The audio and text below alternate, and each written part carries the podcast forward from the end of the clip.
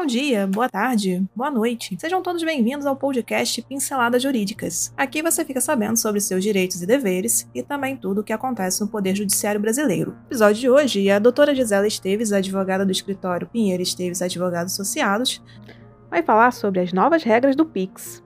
Em novembro, o PIX completará um ano em funcionamento. Neste tempo, já superou as transações de DOC e TED, movimentando mais de um trilhão e meio de reais, segundo dados do Banco Central.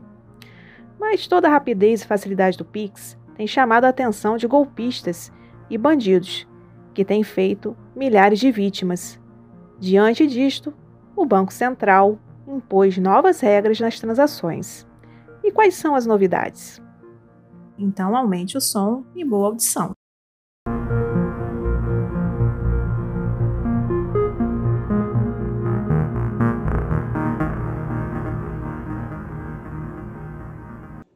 Com a finalidade de preservar o cidadão de golpes ou até de sequestros relâmpagos, o presidente do Banco do Brasil aguarda para as próximas semanas mudanças no PIX, como bloqueio nos horários de transferências, limitação de valores e até a escolha dos destinatários, sendo essas medidas mais seguras, cujo objetivo da instituição é evitar fraudes e roubos por criminosos que utilizam o sistema em contravenções bancárias. Durante o dia, as transações por PIX terão um limite igual ao do TED.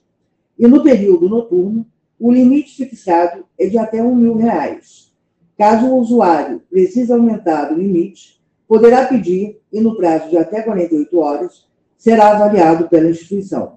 Esta intervenção do Banco Central, além de proteger o patrimônio das pessoas, não vai diminuir a usabilidade e, por conseguinte, não incentivará os crimes de sequestro relâmpago. E também, com o aumento do roubo de celulares, os criminosos conseguem pesquisar senhas armazenadas e é possível acessar contas bancárias para a realização de transferências ou saques.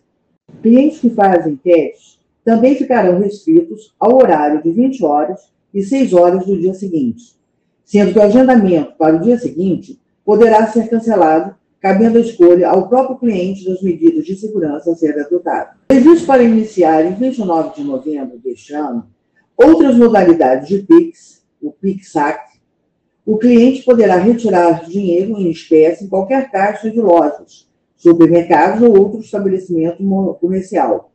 E PIX-Troco, o correntista terá a opção de pagar um valor superior ao de suas compras e obter o retorno da diferença em moeda. E por hoje é só.